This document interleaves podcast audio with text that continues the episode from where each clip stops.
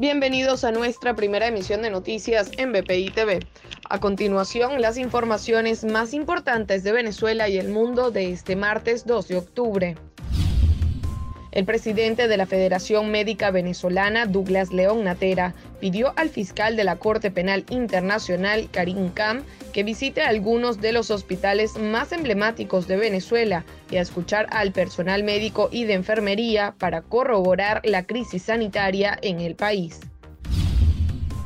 La Sociedad Interamericana de Prensa denunció un aumento de detenciones, asesinatos y hechos violentos contra periodistas en la región y advirtió que esto profundiza la peligrosidad del ejercicio del periodismo en el país, como Venezuela, México, Nicaragua, El Salvador y Cuba.